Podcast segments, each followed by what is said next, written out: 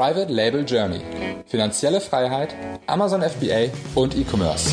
Ich bin Thomas. Und ich bin Jill. Und wir möchten dich inspirieren, unterrichten und fördern dich darin, deine Chance im E-Commerce zu ergreifen. Bei uns lernst du von Anfang bis Ende, wie du mit der Hilfe von Amazon profitable Marken aufbaust. Du wirst herausfinden, wie du dem Hamsterrad als Angestellter entkommst und finanzielle Freiheit erlangst. Schritt für Schritt lernen wir mit dir zusammen, wie du ein erfolgreiches Unternehmen mit Amazon aufbaust, das du liebst. Dieser Podcast ist gesponsert von MLIs, deinem Tool, um versteckte Keywords rauszufinden, die deine Konkurrenz nutzt und zu durchschauen, worauf deine Konkurrenz PPC schaltet und vieles, vieles mehr. Wenn du dir jetzt einen Bonus-Special-Preis sichern willst, dann geh auf privatelabeljourney.de slash analyze, A-M-A-L-Y-Z-E,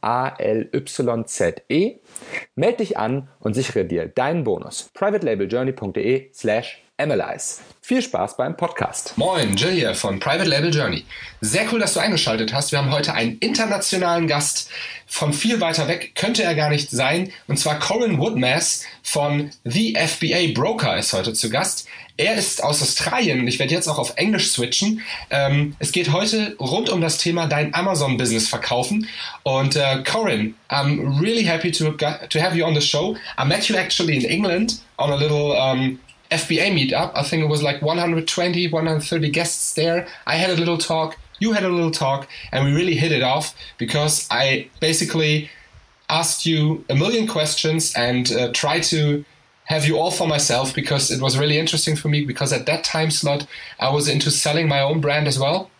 And that's what you're all about. You're the FBA broker, and you got a, a, lot of knowledge all about that. I think you're doing it for quite a long time, but maybe you want to introduce yourself to the crowd. Maybe they don't know you. Sure. Well, uh, thanks first of all for having me on, Gil. And yeah, like you said, we met in, in London, and uh, that was a cool little meetup. So um, yeah, I had the same impression of you, so that was cool.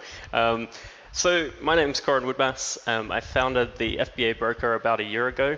Um, we focus exclusively, we were the, the first broker to focus exclusively on Amazon and FBA related businesses. So basically if a business has a Amazon channel, if they're selling one thing via Amazon, we'll work with them and it needs to be physical products. So private label is probably our biggest um, core market. So yeah, that's, uh, that's who I am.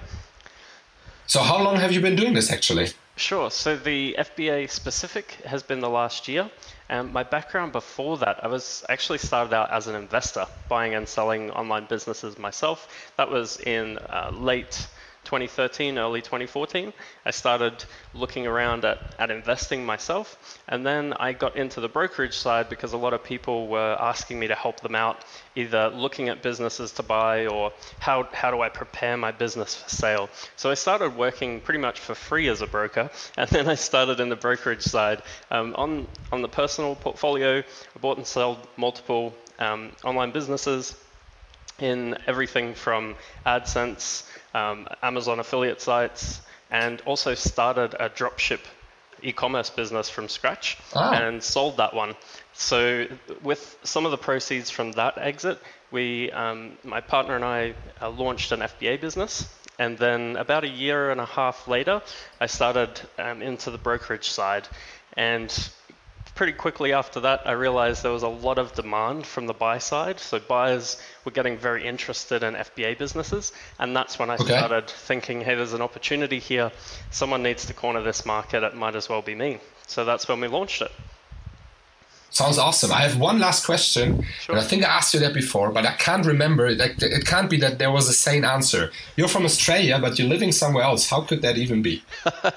yes, well, that um, that same time in uh, 2013, my wife Leanne and I left Australia to travel the world, and it was initially planned to be a one-year gap year and just see if we liked traveling. And uh, turns out we liked it a lot. We've been on the road about four and a half years now, which is cool. And currently, I'm talking to you from Prague. And being the, the nomadic types we are now, we're moving to Barcelona for a few months in a week and a wow. half. So, yeah, we constantly uh, like to move around. It's really good for business actually to be mobile and go meet sellers yeah. where they are and do cool things like that London meetup where we met. So, yeah, that's it's worked out for business. But in the beginning, it was just for fun to uh, go see new countries, live in different places, and experience a little bit more of the world than just Australia. Australia is very far away from everything, so it's a little bit insulated. Okay, I understand it. I don't really, but a little bit, I guess. that's that's more than enough. No, I've been to. I told you that I've been to Australia after my studies for nearly a year, and I really fell in love. I always wanted to go back, but um, yeah, that's that's just why I had to ask this. But it makes a lot of sense. So um, so let's let's get back to to why we're actually talking here. And uh, I really want to get all the knowledge out of you in uh, in half an hour that I can. Um, but the first thing like we have a lot of people selling on Amazon right now. Maybe they're new, maybe they're already selling for a few years. But um, the first question, I guess, out of their perspective, would be why would they even why would they sell their business? Why if if actually if it's running good? Like what, what's the what's the reason that you came across that people sell their Amazon business? Sure. That's a great question, and I get asked this a lot. If if this business is so great, why would you even sell it? And often this is the first barrier when a buyer is looking for a business as well. And as I've come from personally investing, buying and selling, so I have the emotion on both sides. So most of my clients that I talk to fall into a couple of categories. So the overreaching reason that someone sells is they're making, they could be making great revenue. Like they could be telling their friends they made 100,000, 500,000, a million in December in revenue, and it was great. But I've got to reinvest in all this inventory. Um, I have running costs. I have, you know, delays. What if, what if something messes up? What if I get too many refunds? These type of things. So while the revenue numbers on an FBA business or an inventory-based e-commerce business can look quite good from the outside, the take home cash that someone is able to extract from the business and use to you know feed the family and, and do all the things they want to do is actually significantly less. So as a rule of thumb right now it's generally about 20% is the net profit that someone's actually pulling out of their business on average. Some are higher, some are lower, some are a lot higher. It just depends on the business. So that's the number one reason yeah. is someone's making good money, but they're not actually able to keep much of it. So they realize quickly that an exit can give them a lump sum payout of more than their actual take home for the year was in in their bank. Fast yeah. forwarding two, three years of profit, they can take that cash, take some of the risk off the table, and go into a new venture that's unrelated. Or maybe they've got something they're already working on that they're more passionate about. Um, maybe they've got a, a larger business already, and this is a smaller deal for them. So it's it's cash to do other things basically. Oh, okay, that makes a lot. Okay, I understand that. So that's kind of the reason why a lot of people sell because either they really just want to have, like all of them of course want to have the money up front without the risk but doesn't mean that their business necessarily is not going good. Exactly. just means that they want to use the cash for something else. Exactly yes so then the question from the other side would be, why would I buy such a business? Mm-hmm. yeah, sure. So um, there is a. This also falls into a, a, reason why you may not sell your business. May, you may not want to sell your business. So it kind of covers both. But basically, most of the buyers we're, we're dealing with are private investors or a group of private investors, and what they're looking for is higher return on capital than cash in the bank or other ventures. And if you look at it, if you're starting with half a million dollars, a million dollars, two million dollars, if you're starting from scratch, you could throw a lot of products against the wall and see what sticks. But a smarter yeah. move would be to, to look at a business that has a track record and a history, a brand like like you were talking about in London, a brand that's solid that they could leverage and, and expand the product line. So you're not starting from scratch and you're buying access to the return on capital from inventory. So most inventory-based businesses, especially FBA businesses, have really good ROI. If you look at it from cash-on-cash return of what you've put in for your inventory and what you take out can be massive. So they're looking at getting access to that cash machine, which is also a reason you may not want to sell. um, if you have access to more capital yourself, maybe you have um, a line of credit or something that you're working on, really good terms with your bank, and you can keep expanding the product line, it, you could really ask yourself, where can I get that that a return as good as my current business after I sell this business? So that's one reason you would exactly. sell. Yeah.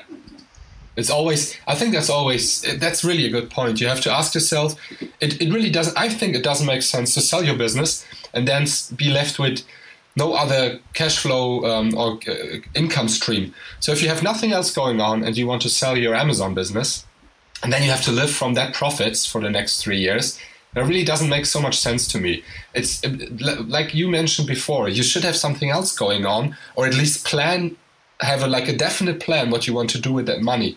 I don't think it's that wise, business wise at least, to say, okay, I'm going to sell my Amazon business and then I'm going to live off the profits for a few years. That's just yeah. what I think. Maybe if it's going really, really strong, and you're making a few millions with the sale, you can go for a for a little island. but other than that, I would be quite careful with that. Absolutely, and and sometimes you know it, it might sound strange for a broker to ask you, do you really want to sell this business? What else do you have going on? But I think that's a, a really good question to ponder for yourself, and it's different for everyone. Um, sometimes I actually come across people that have a super profitable business that they could expand, but they're either burned out, they've found that this isn't really the right business model for them. Maybe they're more a in-person networker type person and just building a, a, line of new products and designing and finding that new niche isn't really the the the thing that they're excited about. so that's yeah. that's another type of person. But for across the board, you definitely need to ask yourself what else you're doing. Um, what what else could you do if you took some cash off the table? And selling your business isn't the only option. You could sell part of your business, get an investor in to help cover some of the inventory costs. So there's there's a lot of options. Okay, that makes a lot of sense. Um, thank you for, for that honest answer, although it maybe not not directly is the, the best answer you could get give if you're in a, if you're into the business of selling those Amazon businesses, but it's it just shows you being honest. So that's always a good answer. The next question would be. Um, so if this is all interesting for me and maybe I am burned out or one of the other reasons to I really want to sell my business, um, who who actually can sell their business? What what do I need to to sell my business actually? Sure. So um, there's different types of FBA businesses. There isn't just one. I know that your audience is predominantly private label, but I'll just quickly go through the the categories of FBA businesses that are that I see coming through day to day, and we'll explain, kind of break that down a little, and um, yeah, break it down so it makes more sense. So the first is maybe you're doing some sort of wholesale or retail arbitrage where this is quite popular in the US. There'll be these big box stores have a huge sale. I know it's in the UK as well. Probably in Germany you could do this as well. You find something on sale, you check what it's selling for on Amazon. It's very manual. You buy as many of yeah. these items as you can, you throw them up on Amazon, they sell, you're making good profit. What you're not factoring in there is obviously your time to go find the product maybe you don't have consistent supply. So you find a hot seller, but then you've got no more supply to sell at a profit.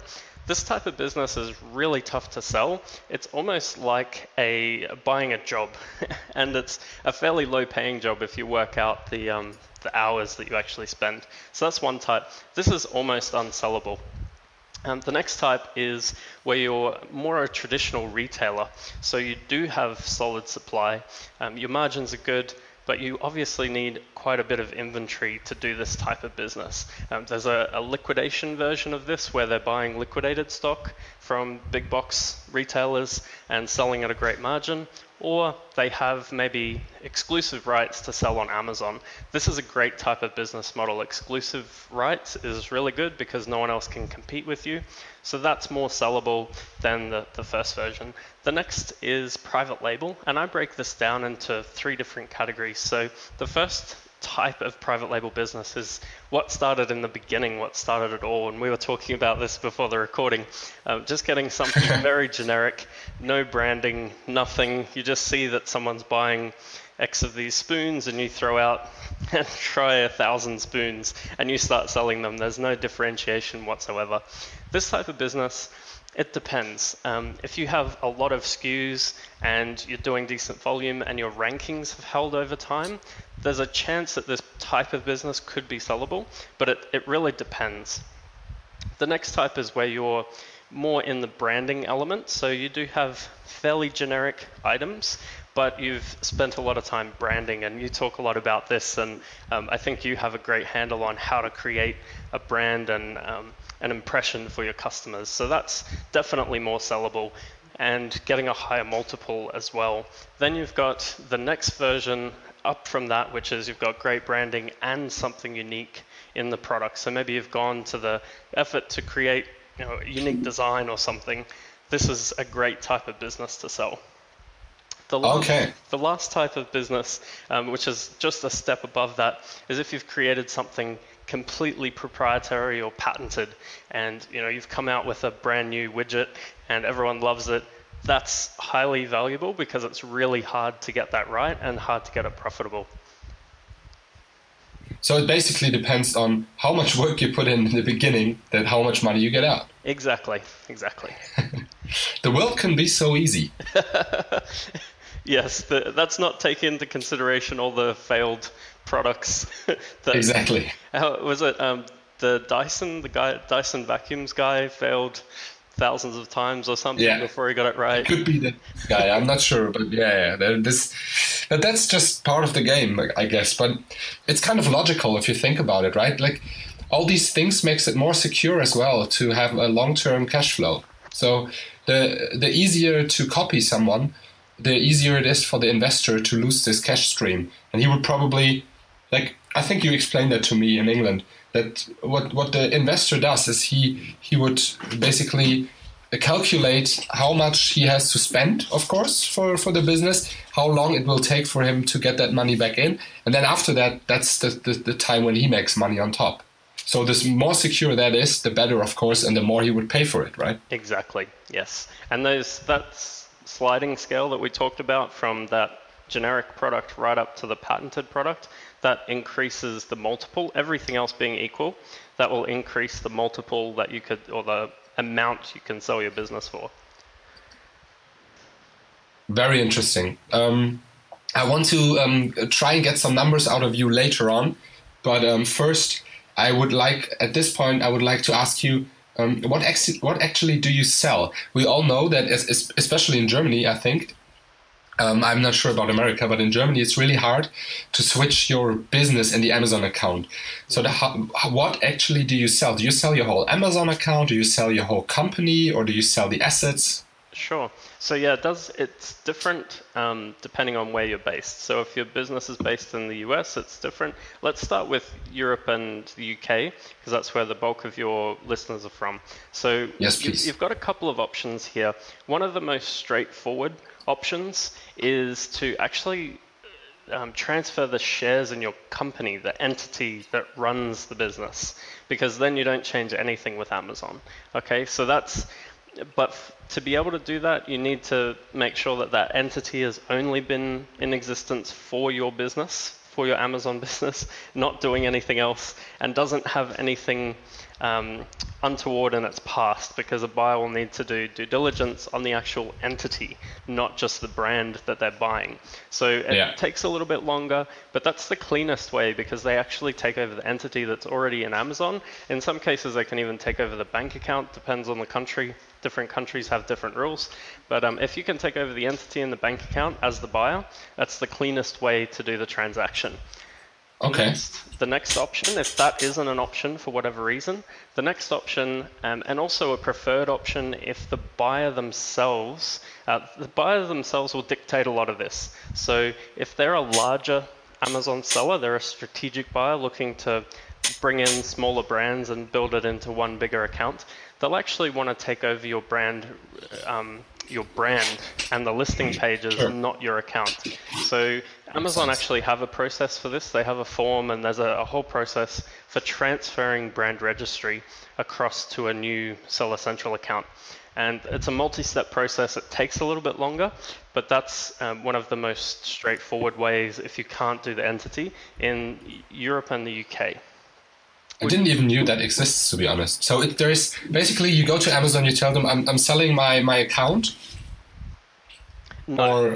Did... no. So um, basically, um, you say you can say an, a number of things, but what we've done in the past is start with the form. So you actually yeah. the the form. I'll explain the process. So the form gives another Seller Central account authority to sell your product. Because if you have ah, brand registry, you're the only one that can sell it. So you, br- yeah. you um, bring that seller in, they take over your listing, um, and then you request to transfer brand registry to that Seller Central account. So it's a two-step okay. process. You also need to move inventory because you can't just uh, slide inventory across. You need to take it out of Amazon, give it to the seller and they put it back in or through a third party. So it's a little bit of um, logistics. There are some costs involved there and, as well, right? Definitely some costs. So if you have a lot of inventory, that can really um, create quite a quite a cost of transferring. And in some cases, you know, you'll need to negotiate this, but in some cases, there might be a split of the transit costs or something like that. Yeah. So it depends yeah. on a deal by deal basis. All right. That makes sense. Okay. Would you like me to quickly explain the US side um, and the differences yes, there? Yeah. Okay. So in, in the US, you have a third option. Um, you can actually transfer the Seller Central account to another entity. Um, it's very easy in the US. If if you created a new LLC, let's say, and you needed to update your bank details, LLC, you can do that in the admin panel super easy. There's no real oh, wow. hoops to jump through. So there's a third option. And most of the deals we do are transferring the account if it's in the US. And that's super straightforward. We've done a ton of deals that way. Brand registry transfer is also common if, like I was saying, if they have a Seller Central account that's larger, they want to keep it for whatever reason and roll your brand in, that's also quite common. If the okay. if the deal is a lot larger, so in the millions range, chances are the buyer would want to take over the entity or may need to in the US because of uh, financing options. Yeah, I got that. Okay, so we, we got that covered.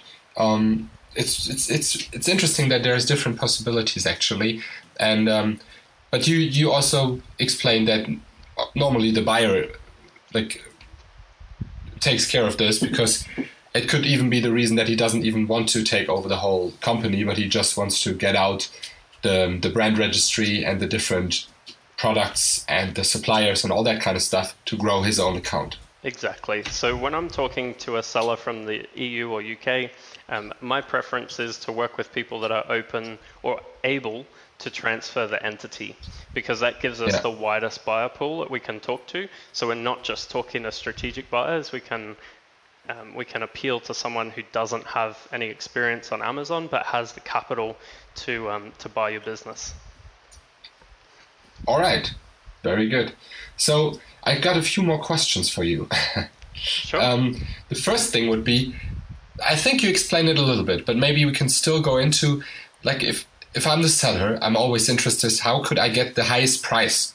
of course. And we talked a little bit about the security part, but is there anything else that I can do short term that makes that would give me a higher price? Not saying I do branding and of course and I, I maybe have a patented product, but really like more short term, like a few months in that I could do to give, get a higher price out there? Absolutely. So, say you've already set up, like I said, a, a solid brand and, and your business is doing well. What you really want to look at this point is this is real exit planning stuff. So 3, 6, 12, 24 months out from selling, you, it's kind of different. But if it's shorter, say 3 to 6 months before you're looking to sell, the main things you want to look at is two things. So one is the amount of time that you spend personally as the owner to run the business. So, and the second thing is the costs. So, what costs would the new owner need to incur to run the business? So, it's not travel and your car and things like this that you might be running through the books. This is fixed costs or variable costs that are within the business to run it. So this could be staff, this could be you know um, the cost of goods. If you're shipping by by air instead of sea, maybe that's a little bit more expensive. Can you plan ahead and do a sea shipment and maybe get a, a better cost on your goods? Look at the, the fixed costs and the variable costs and reduce those and remove things that are unnecessary. I understand that. All right. Okay. So basically, lower lower your costs and make it as hands off as possible. Correct. Yes. All so right. the incoming buyer to appeal to the widest audience possible, the least amount of hours is really desirable. Usually under 10 hours, a and even an investor can probably put aside 10 hours. But if you have pretty much all the moving parts of your business handled by us via systems and assistants or staff, that's great as long as they're coming with the business, right? So that's a more hands-off investment and will appeal appeal to a appeal to a wider buyer base. Sure. All right, I get that. So one, I think, well, one last question I really have to get out of you, um, but I'm pretty sure it's. I'm not. I'm not sure if you can talk about it. What are the um, regular prices for such a business for an actual only Amazon FBA business? Is there any multiple that's normal here? Yes, yeah, and obviously this this really varies widely. Um, we actually put out a, a, report each month called the FBA Business Price Guide, and we report on the whole market, not just our own listings. We we go out there and find every listing we can, and we report on the overall um, number of listings that are available, the multiples, what price ranges things are going for. So I'll, I'll literally explain what we found when we looked um, at the June numbers. I have them in front of me. So to give you an idea, there was 155 FBA related businesses listed for sale. The average list price was just under a million dollars, and the average multiple was 3.14 across 3.14 okay yes, across all of the businesses for sale now that mm-hmm. multiple mm-hmm. is on an annual net profit basis and we use seller discretionary earnings to, to find that number so we can add okay. back in your P&L we can add back things that you'd need to claim for taxes let's say so literally taxes itself not VAT but uh, VAT needs to stay but um, your your income tax for the business um, any personal expenses or things yes. that aren't really required to run the business can be added yeah. back. And we, we are upfront with the buyers about this. That's completely fine. So on average, right now, depending on the a few things, the age of your business, the size of your business really comes into play, how defensible the products are. You're really looking at between a two to three times multiple for your annual net cash flow. Okay. That's um, that's a good answer. That's what I, I heard that from a few people already, and I think three and over three is really for um, really perfect brand for a really good thing going on there. I think most people try to to pay two or a little bit more than that. I guess that's at least that's a little bit what I found out now. Most um, most of the deals we're doing are between two and a half to three and a half right now, and okay. over three, it's it's really size dependent actually. Um, even if they're not so defensible, if you're doing two million in free cash flow or that SDE number is at two million, you're going to sell for a, a much higher price, higher multiple than someone doing fifty thousand, let's say. It's just a bigger operation, and that's more, worth more, more um, a bigger multiplier as well. Yes, it's just harder to replicate okay. that. It's harder to come out of the gate and do yeah. a million net. yeah, of course it is, and you that by that you get more the bigger fishes into the pond that are interesting at all, interested in this, right? Absolutely, yeah. All right.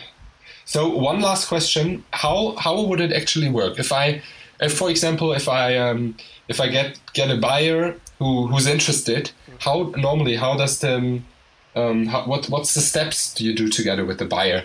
What are the the steps you do, or is there like a? Do you sit together? Do you talk about it? Well, how does it how how does it work? Sure. So um, yeah, this is this is the part of my job I love. I, I, love the exit planning and preparing with someone for sale. So the bulk of my listings won't really come to market for one to two years time from now, and I'm 100% cool with that because I want to bring the I want to help you bring the highest quality best multiple business to market that we can together. So that's that's my main thing. But what I do is I have generally an initial call with someone. Um, we have an FBA scorecard that I'll give you a link to this that someone can put in their information.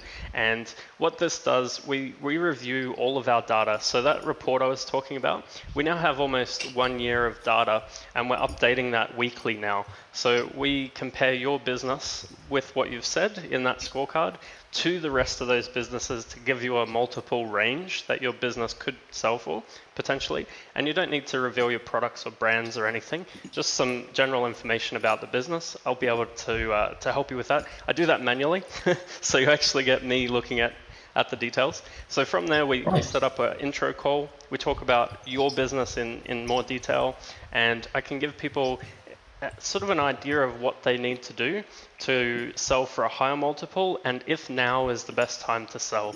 Um, usually it's not. Usually we need to either wait, um, maybe they've got some new products coming in, they don't want to sell yet because they won't see the upside of those products. So there's there's multiple things there. So that first call is really about talking to you and figuring out where you're at. The next step in that process, if, if it was a good time to sell right now, is getting the books together. Um, nine, yeah. I'd say 90% of people don't have their books in order. Um, so we, we send out a template and help, help you put that all together and present it in a way that buyers want to see it. So it's not the numbers you use for tax at all. It's, it's a different format, and we help, help our buyers, our sellers with that. From there, we create a marketing package about your business. And the way we do it personally is we don't reveal your products and brands, and we have a mod- multiple step approach to selling the business. So even if people put their hand up and sign an NDA, they're still not going to see your brand and products until later in the sales process.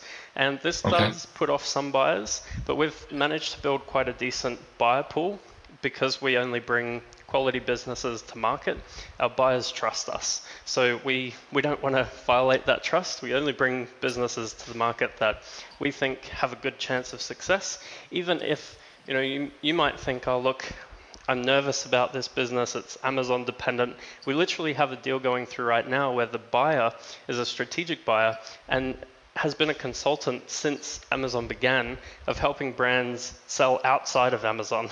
so that's what ah, this buyer is okay. actually looking yeah. for, right? so we don't limit on that, but we make sure that everything else is aligned.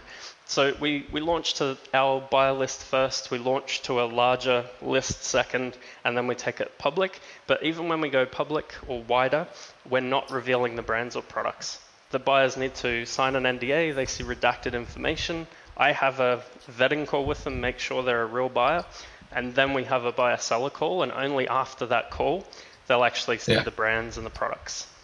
So it's good to hear because you, of course, you don't want everyone to have a look at your business numbers and everything. Exactly. Get into too much into detail. It's as much to protect the eventual buyer as the seller. So to give you an idea, the last deal that we did, we had uh, was on the market for two weeks. The list price was 360,000. It was on the market for two weeks. We had somewhere in the vicinity of 15 to 18 NDAs signed. Two, okay. two buyer seller calls, and the second buyer seller call with that group bought the business. And they made that decision within 12 hours of that first call. Wow. so there was a wow. lot of people that didn't see the brand and the products, yeah. and that's on purpose. We do that um, intentionally.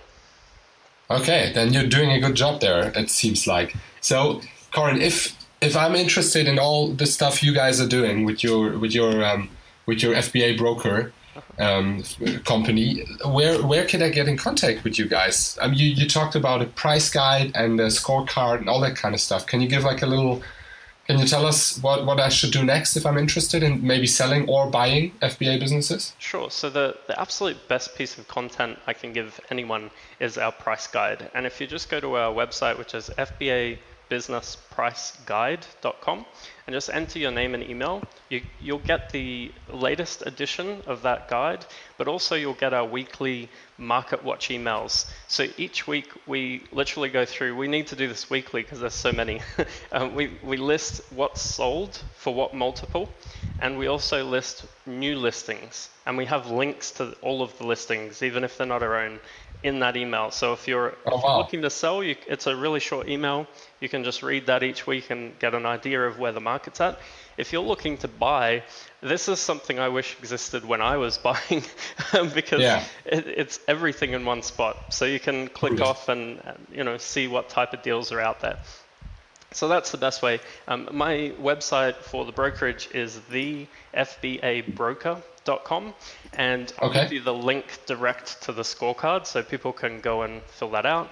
Um, and yeah, that's the two best ways to, to reach out. Um, on that price guide email and the market watch emails, they come from me personally, so you can reply to any of those and we'll have a conversation. Every time that goes out, I have you know, a bunch of people reaching out and we, we you know, talk about their business from there. So there you go. Sounds good.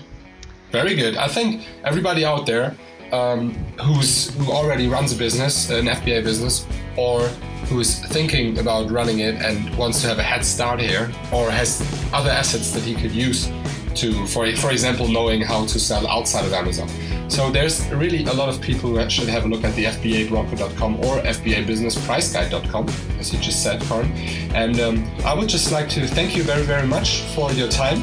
It's been a really interesting 30 minutes with you, and I would love to um, have you on here in a few months again and just talk about some more stuff. Thank you very much, Corin. Absolutely. Well, thanks for having me, Gil, and yeah, I'd love to come back. That'd be great.